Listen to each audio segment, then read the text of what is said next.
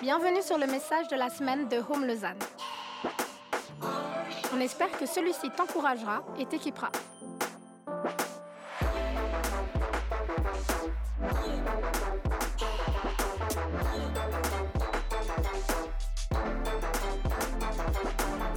Pour plus d'informations sur notre Église, n'hésite pas à visiter notre site internet sur www.eglishome.com.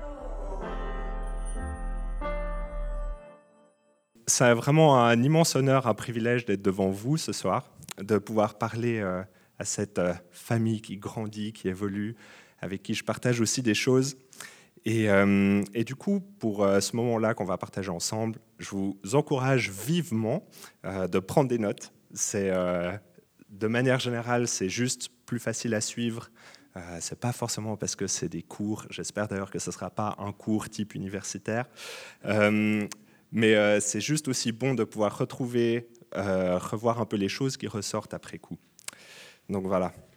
Ok, ce soir, euh, j'avais vraiment fort sur mon cœur un sujet en particulier qui est la liberté.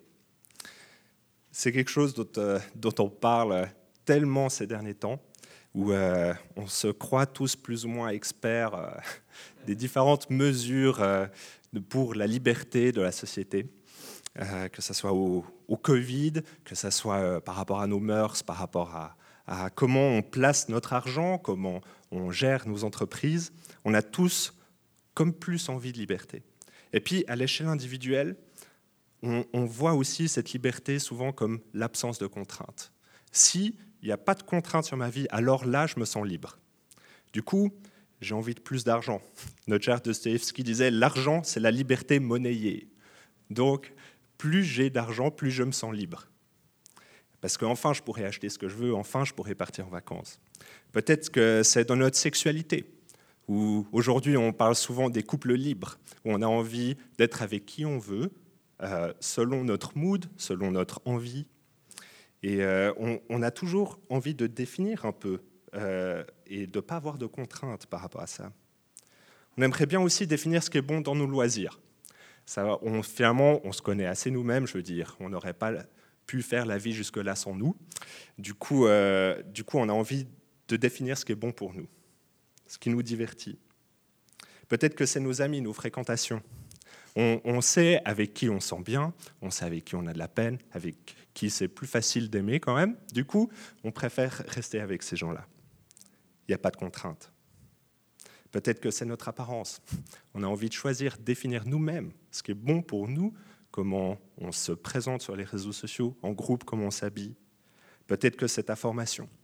Tu dis, mais si seulement j'arrivais à avoir plus de papier, avoir un meilleur boulot, une meilleure situation, à ce moment-là, je serais vraiment libre. Ou peut-être que dans ta vie, de manière générale, tu te sens euh, comme restreint et du coup, tu as envie de plus de liberté. Mais tout ça, c'est des libertés qui sont sans absence de contraintes. C'est des libertés un peu comme euh, la société nous l'inculque d'une certaine manière jusqu'à aujourd'hui. Et, je crois que la liberté, selon Dieu, selon Jésus, elle est différente. Elle est plus profonde, elle va plus nous chercher au fond du cœur. Et du coup, ce soir, j'ai bien envie de, partager avec vous ce que j'ai cherché, appris, vécu, compris, euh, mais que je scanne aussi toujours ma vie à travers ça, en fait. Du coup, on va prendre ensemble un passage dans la Bible, dans l'évangile de Luc. Donc, si jamais les évangiles, il y en a quatre dans la Bible, c'est chacun retrace avec une perspective différente la vie de Jésus. Et du coup, un de ces évangiles, c'est celui de Luc. Donc je vous invite à ouvrir euh, vos Bibles en papier euh, ou digital à Luc chapitre 4, versets 1 à 14. Donc rapidement pour le contexte, juste avant ce passage, on parle un peu du contexte de l'époque de Jésus. Luc prend un peu du temps pour, pour décrire ça, puis après son enfance, son baptême par Jean-Baptiste. Et du coup, c'est comme à ce moment-là qu'il commence, si on veut, son ministère. Donc ce qu'on entend là, ce n'est pas qu'il est ministère des finances du royaume de Dieu ou ministère de la police du royaume de Dieu, ce n'est pas du tout ça. Il entre dans sa vocation. Il entre vraiment dans ce pourquoi il est sur terre. Et du coup, ça peut paraître contradictoire, mais pour commencer son appel, il va pas dans les rues, il va dans le désert, tout seul. Et du coup, c'est ça qu'on va lire ensemble. Donc Luc 4, versets 1 à 14. Jésus, rempli du Saint-Esprit, revint du Jourdain, et il fut conduit par l'Esprit dans le désert, où il fut tenté par le diable pendant quarante jours. Il ne mangea rien durant ces jours-là, et après qu'il fut écoulé, il eut faim. Le diable lui dit, Si tu es le Fils de Dieu, ordonne à cette pierre qu'elle devienne du pain. Jésus lui répondit, lui répondit, Il est écrit, L'homme ne vivra pas de pain seulement. Le diable, l'ayant élevé, lui montra en un instant tous les royaumes de la terre et lui dit, Je te donnerai toute cette puissance et la gloire de ces royaumes, car elle m'a été donnée, et je la donne à qui je veux. Si donc tu te prosternes devant moi, elle sera toute à toi. Jésus lui répondit, Il est écrit, Tu adoreras le Seigneur ton Dieu et tu le serviras lui seul. Le diable le conduisit encore à Jérusalem, le plaça sur le haut du temple et lui dit, si tu es le Fils de Dieu, jette-toi d'ici en bas, car il est écrit, il donnera des ordres à ses anges à ton sujet, afin qu'ils te gardent, et ils te porteront sur les mains de peur que ton pied ne heurte contre une pierre. Jésus lui répondit, il est temps, euh, il est dit, tu ne tenteras point le Seigneur ton Dieu. Après l'avoir tenté de toutes ces manières, le diable s'éloigna de lui jusqu'à un moment favorable. Jésus, revêtu de la puissance de l'Esprit, retourna en Galilée et sa renommée se répandit partout dans le pays alentour. Voilà, c'est, si tu n'es pas habitué à ce genre d'histoire, ça peut paraître un peu mystérieux. Mais, euh, mais on va voir ça ensemble, on va prendre le temps. Mais si, euh, si on regarde un peu euh, de manière plus théologique, on, pourrait en ressortir tellement de choses différentes. Il y a sûrement plein de choses à dire sur la nature de Dieu, sur la nature du diable, sur la nature de l'homme, de Jésus. Mais en gros, on pourrait aussi en ressortir trois tentations. La première, de changer la pierre en pain, c'est plus une tentation matérielle ou de confort. La deuxième, c'est plus la tentation du pouvoir et enfin d'avoir la domination, le contrôle sur ce qu'on veut, en l'occurrence sur la terre entière.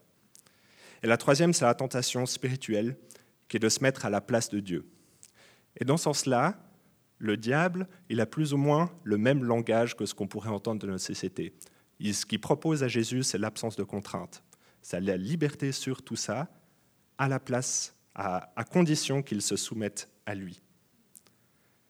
Jésus refuse, il se soumet à Dieu. Et du coup, c'est mon premier point, il y aura trois points un peu ce soir. Puis, du coup, le premier point, c'est que la liberté n'est pas l'absence de contraintes, mais le choix de se soumettre à Dieu. Et ça peut paraître contradictoire parce que de se soumettre à quelque chose ou à quelqu'un, c'est complètement à l'opposé de la liberté. Mais il y a plusieurs choses comme ça un peu contradictoires dans la Bible où euh, Jésus dit que le premier sera le dernier, le dernier sera le premier, ou bien que c'est en devenant esclave que l'on devient libre, ou que, encore, c'est en donnant qu'on devient riche. Et au-delà que ça gêne un petit peu notre raison grecque tellement intelligente et formatée, ça montre aussi que, qu'on, qu'on a une nature contradictoire aussi en nous. Et dans le texte, euh, le, le, diable, il faut, je pense aussi le voir au-delà de l'aspect, on va dire, mystique, moyenâgeux. Ça, ça marche bien pour les enfants, mais, mais dans le sens que, au-delà de juste un démon avec euh, un gros chaudron puis des petits humains qui souffrent euh, dedans, c'est plus le diable ici, c'est vraiment l'idée du diabolos, donc celui qui divise. Et pas seulement qui, qui, divise, qui crée le chaos, mais celui qui divise entre la, la relation entre Dieu et l'homme. En l'occurrence, entre l'incarnation de Dieu sur terre qui est Jésus et l'homme. Et en fait, Jésus, il cite toujours l'Ancien Testament. Tout ce qu'il cite là, ça a été écrit déjà durant les siècles précédents dans l'Ancien Testament, et c'est lui qui les connaît parfaitement. Et même le diable les connaît. D'ailleurs, il en cite un lui-même.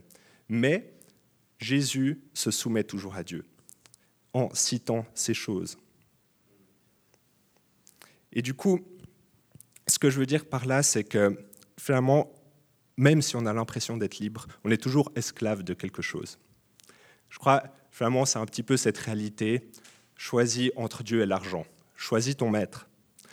Finalement, peut-être vous étiez comme moi, vous, euh, à un moment, je regarde mes parents en souriant parce qu'ils sont là, mais euh, pendant mon adolescence, ça fait déjà un petit moment, il y avait un peu cette idée de je veux être libre de mes parents. Je veux moi-même définir ce qui est bon pour moi. Et du coup, je vais fumer dans mon coin. Parce qu'à ce moment-là, quand je fume, quand je fume une clope, quand je fume ce que j'ai envie, eh ben là, je me sens libre. Et en fait, finalement, est-ce que je me sens vraiment libre? Est-ce que je ne me rends pas esclave, au contraire, peut-être d'une autre dépendance? Ou d'une chose, en fait, qui n'est pas forcément bienveillante et, du coup, c'est un petit peu comme le peuple d'Égypte qui, euh, quand il est dans le désert, il attend euh, euh, de, de, Moïse qui donne des révélations, des choses concrètes, un certain confort. Ils aimeraient bien retrouver la même nourriture que quand ils étaient esclaves. Donc en fait, c'est comme si on avait peur de cette liberté. Et j'ai l'impression encore plus, notre génération, où euh, je dis ça pour en gros 20-35 ans, génération Y, où, euh, où on a cette soif de liberté, mais en fait, notre génération n'a jamais été aussi libre dans l'histoire de l'humanité de faire autant de choix. On peut choisir nos métiers, on peut choisir nos orientations sexuelles, on peut choisir tout ce qu'on veut plus ou moins de ce qu'on peut faire avec notre argent. Et du coup, on n'a jamais été autant libre de choix, mais pourtant, on est sûrement aussi la génération qui a jamais été aussi anxieuse. Parce que tous ces choix, ça devient difficile, ça devient très responsabilisant, et on perd un peu des repères par rapport à ça. On est tous soumis à des maîtres. On veut toujours plus d'argent. On veut peut-être aussi toujours plus de temps de notre agenda. Ah, si seulement j'avais plus de temps, alors je pourrais faire ça. Et peut-être que tu es un peu comme moi, puis dès que tu as le temps, tu, profites de procrastiner. Et euh, peut-être que c'est notre groupe d'amis, peut-être que c'est aussi lui qui te dicte un petit peu euh, comment tu dois te comporter, ce qui est juste à dire, à quel moment, comment te faire accepter. Et du coup, on cherche toujours l'acceptation pour vivre le plus d'absence de contraintes possible. On veut toujours plus. Mais en fait, la liberté, elle est toujours conditionnée par un maître. Et du coup, ce que fait Jésus dans, cette histoire dans le désert, c'est qu'il choisit de se soumettre à Dieu. Et en fait, il vit la liberté de se soumettre à Dieu comme acte d'amour. Il sort de cette soumission d'un poids culpabilisant. Et je crois que c'est vraiment lié au Saint-Esprit qui vient aussi avec lui dans le désert. Mais on va revenir un peu là-dessus un peu plus tard.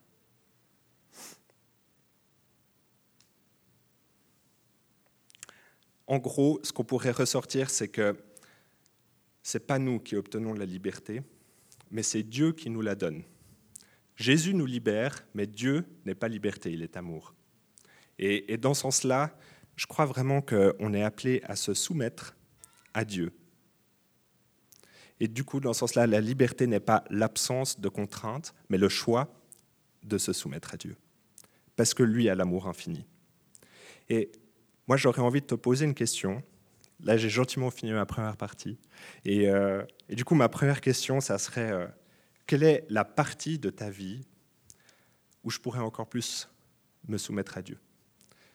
Et moi aussi, je me pose la question. Du coup, je vais juste laisser 30 secondes pour qu'on puisse chacun réfléchir à ça, peut-être écrire dans nos notes.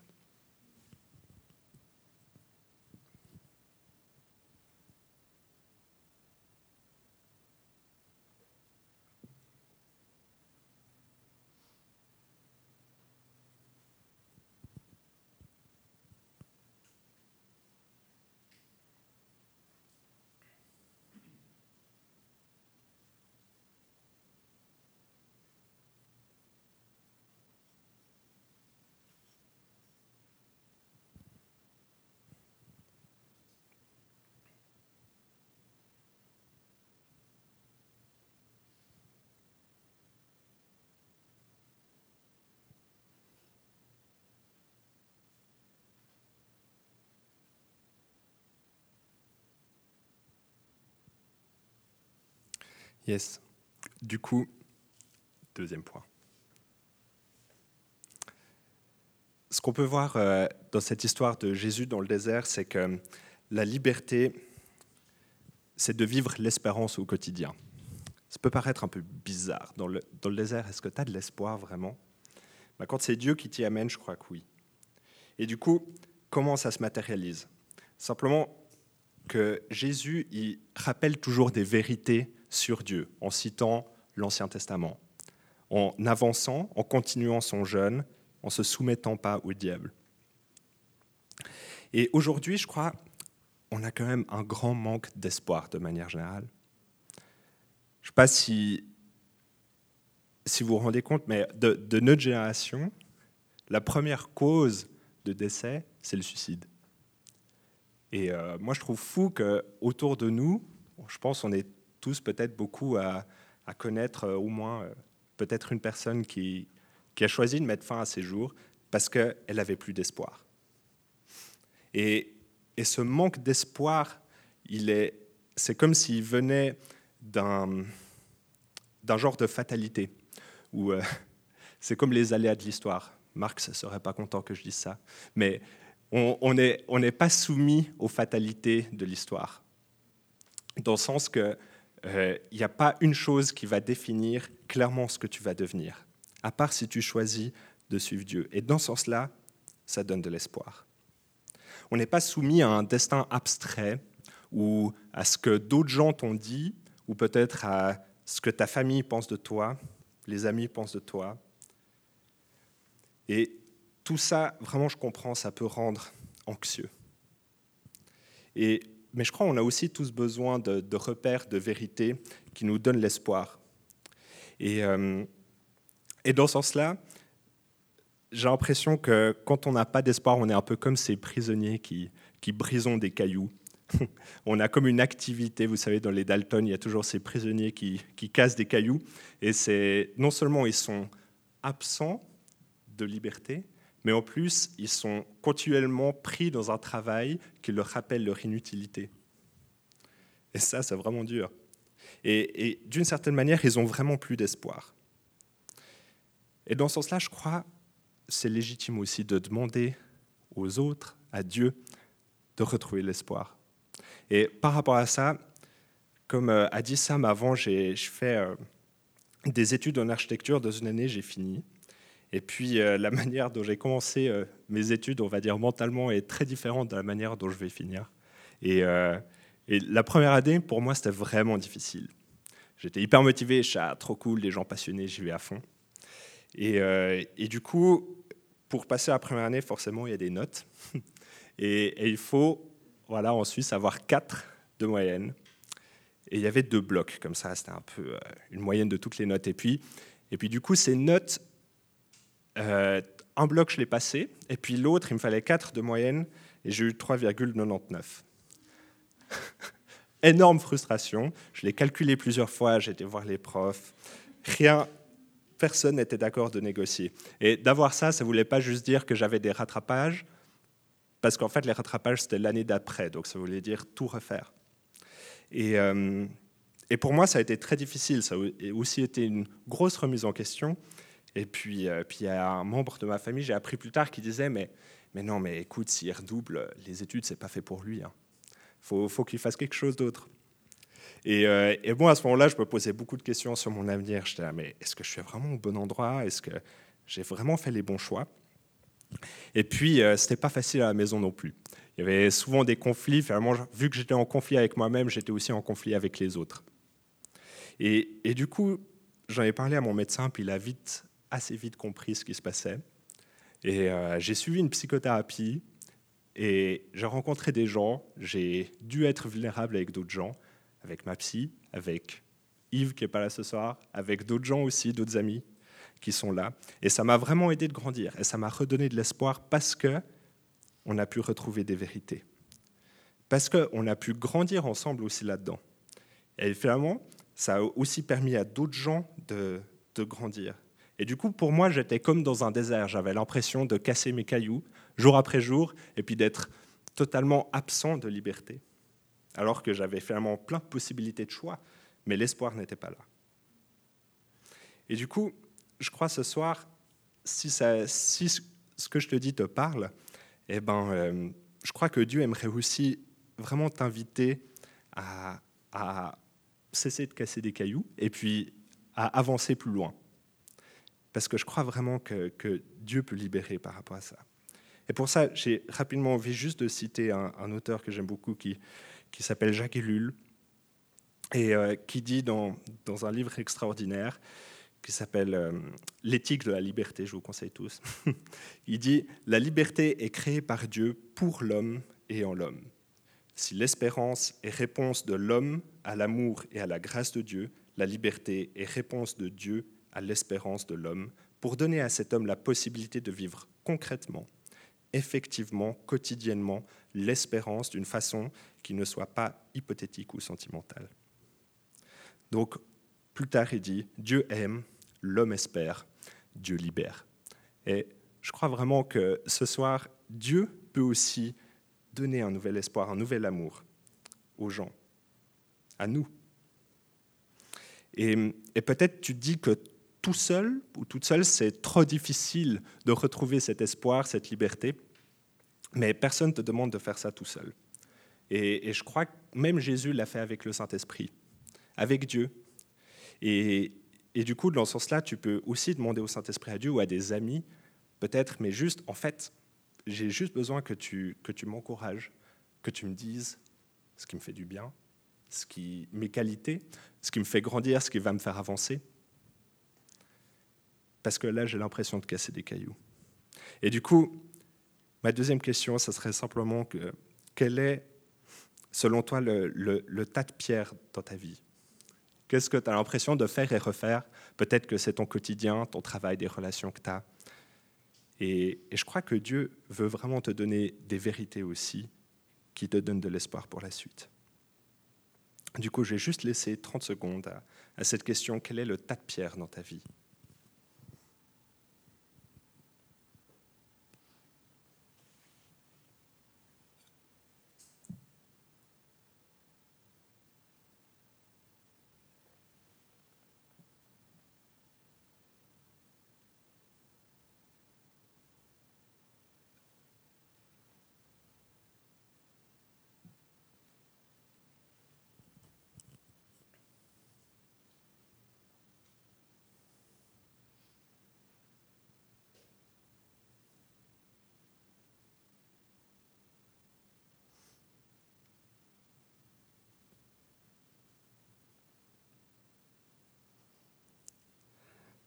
Ok.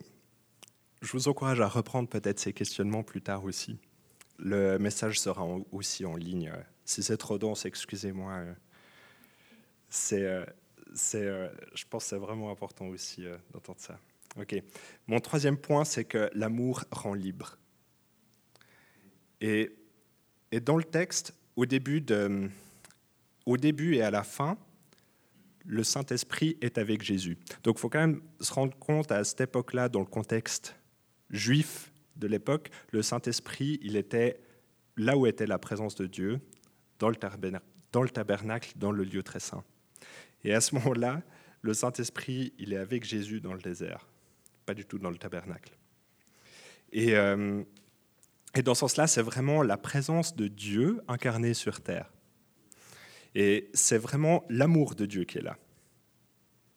Et dans ce sens-là, Dieu lui-même va jusqu'à se rendre homme et se faire tenter par le diable pour montrer cette empathie, cette humanité qu'il a pour nous.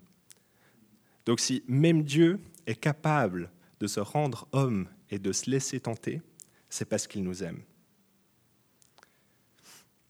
Et dans ce sens-là, Dieu montre vraiment sa vulnérabilité, sa force et son amour.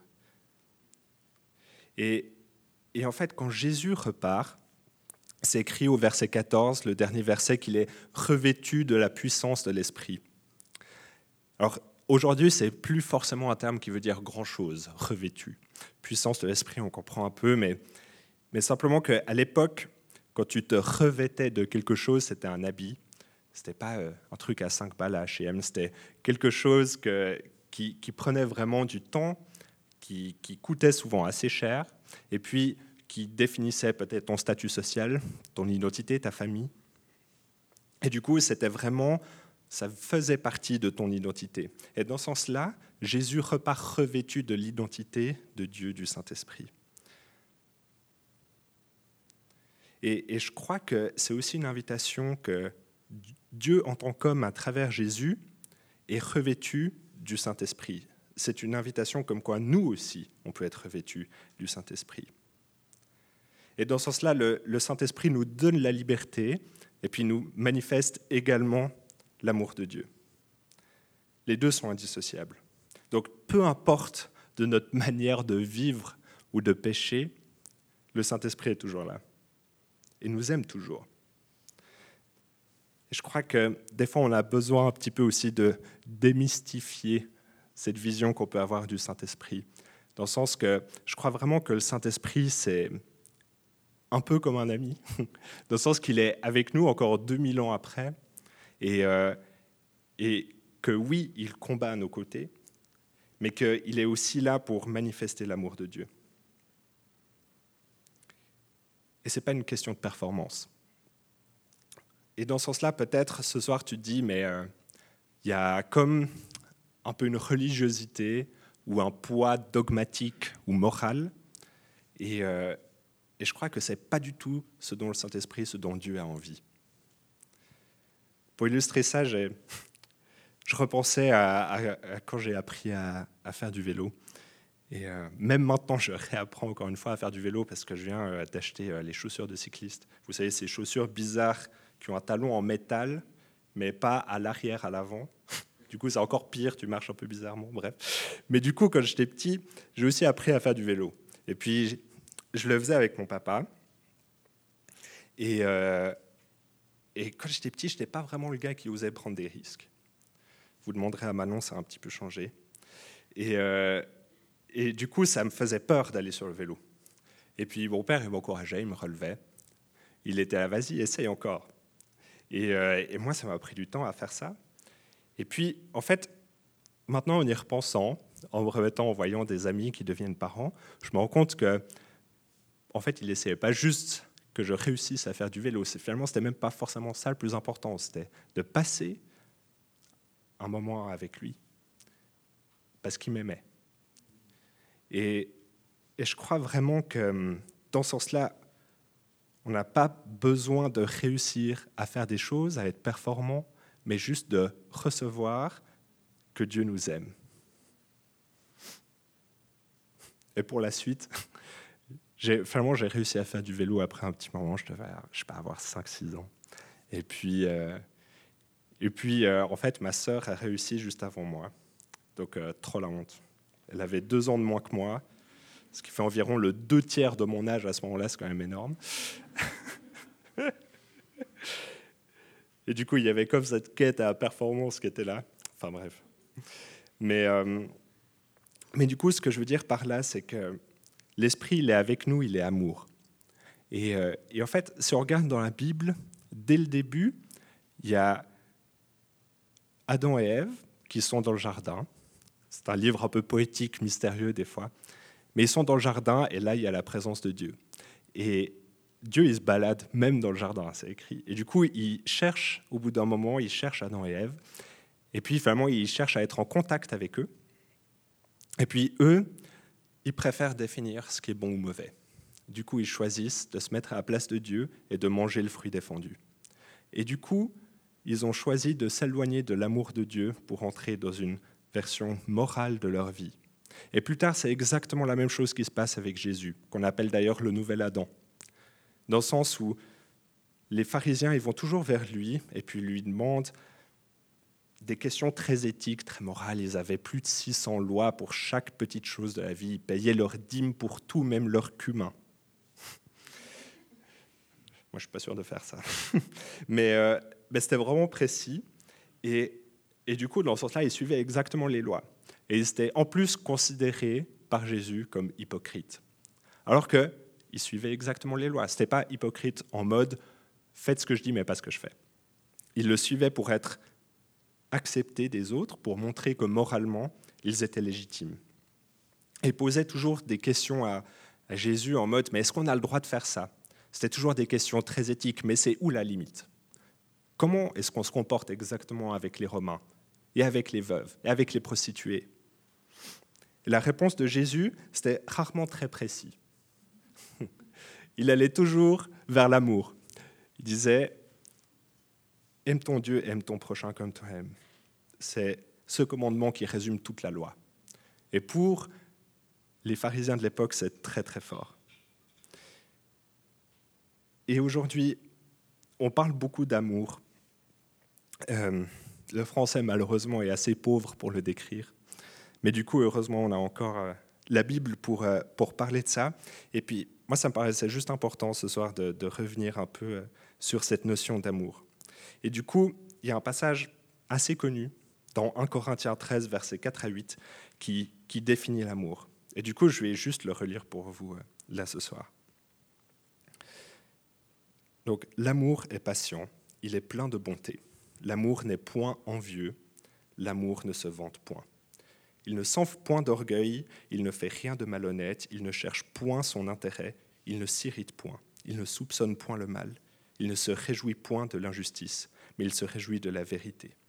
Il excuse tout, il croit tout, il espère tout, il supporte tout. L'amour ne périt jamais. Et dans ce sens-là, l'amour libère. Je crois vraiment que on a besoin profondément d'amour. Et si on le recherche vers d'autres, vers des distractions, vers d'autres personnes, on ne sera jamais totalement comblé. Et dans ce sens-là, l'esprit, il est avec nous et il a cet amour. Et c'est aussi écrit dans Galates 5, 22, un peu plus tard, que les fruits de l'esprit sont l'amour, la joie, la paix, la patience, la bonté, la bénignité, la fidélité, la douceur, la tempérance. La loi n'est pas contre ces choses. Et du coup, dans ce sens-là, l'amour de Dieu, il n'est pas moral. Il n'est pas là pour te créer une cage dorée. Il est là pour qu'on agisse, pour qu'on aille plus loin, pour qu'on puisse apporter ces fruits de l'amour, ces fruits de l'esprit. Et je crois que dans la société, ça, doit aussi bien se sentir. Il n'y a pas de pression hein, quand je dis ça, mais mais c'est un petit peu ce truc, en fait, si on est chrétien, si on aime vraiment indéfiniment les gens, avec toute notre imperfection bien sûr, mais comme Dieu nous a aimés, bah forcément ça a un impact. Et du coup, peut-être on pourrait se poser la question, mais euh, comment est-ce que mes actes participent au bien commun? Est-ce que mon business participe d'une certaine manière au bien commun? Est-ce que mon couple ou mon célibat bénissent d'autres gens autour de moi? Est-ce que mon argent permet au royaume de Dieu de grandir? Ou est-ce que mes paroles, elles portent de l'espoir? Est-ce que mon regard, il porte de la douceur et de la bonté? C'est un peu toutes ces questions qui, qui sont profondément liées à l'amour, mais pas juste l'amour individuel, mais vraiment l'amour pour les autres aussi. Et du coup, ce serait un petit peu ça ma troisième question. Est-ce que je me sens aimé et du coup libéré? Est-ce que je me sens aimé et libéré? Je vais juste laisser encore 30 secondes, puis on va gentiment finir.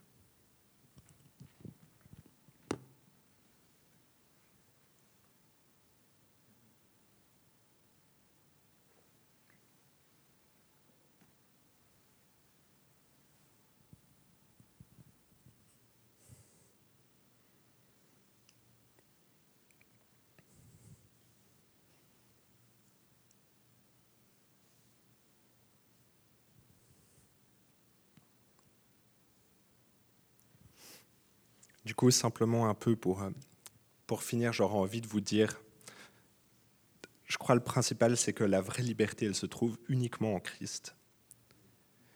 Parce que c'est Paul Washer qui dit ça à un, pasteur américain que l'homme qui se sent le plus libre sur terre est l'esclave du maître parfait. Et dans ce sens-là, je crois que, que Jésus est le maître parfait. Et quand on regarde autour de nous, moi, j'aime bien me laisser inspirer un peu par des gens. Des fois, il y a des gens qui m'intriguent. Ils sont là, mais comment ça se fait que, qu'ils s'engagent dans telle cause, qui, qui soient toujours souriants dans telle situation, qui, qui se montrer vulnérables. Et puis, quand je regarde autour de moi, j'ai l'impression que les personnes les plus libres, ce pas celles qui ont le plus d'argent ou le plus de temps de leur agenda, mais celles qui osent la spontanéité, qui prennent des risques ou qui inclut les autres spontanément alors qu'on leur a rien demandé, qui aident alors que personne n'attend d'eux de faire ça, ou qui rendent service alors qu'on leur a rien demandé, qui sont authentiques alors que tout suggérait de garder le contrôle, qui savent rire et pleurer sans avoir peur, ou bibliquement pour résumer, qui savent chanter alors qu'ils sont en prison. Et dans ce sens-là, je crois que Dieu veut libérer des gens ce soir par son Saint-Esprit, et puis qui, puisse vraiment montrer euh, son cœur en chacun et chacune de nous. Il nous aime indéfiniment et c'est pour ça qu'il veut une relation avec nous et qu'il est mort à la croix. C'était pour créer directement une relation avec son Saint-Esprit. Même si Jésus n'est plus là aujourd'hui, son Saint-Esprit est toujours là. Et du coup, je vous invite simplement à ouvrir votre cœur, peut-être ce soir en rentrant chez vous, cette semaine à un moment, peut-être en relisant vos notes.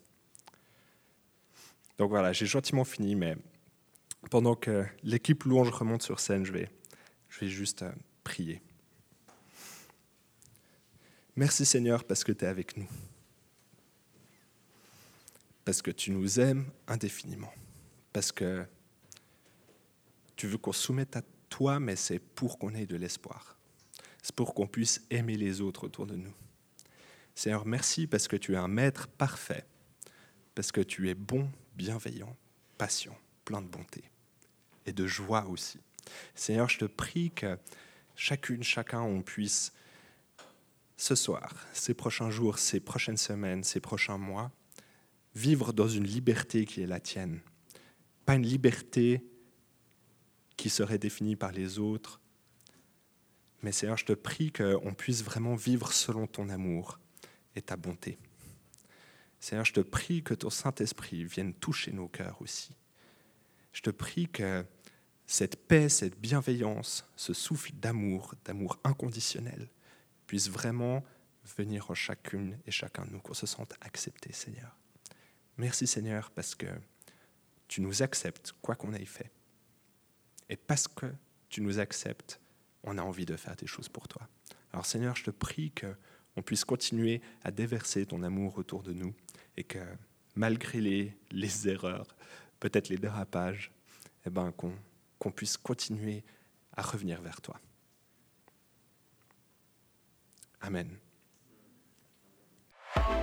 Merci d'avoir écouté notre message de la semaine. Pour plus d'informations, n'hésite pas à visiter notre site internet sur www.eglisome.com.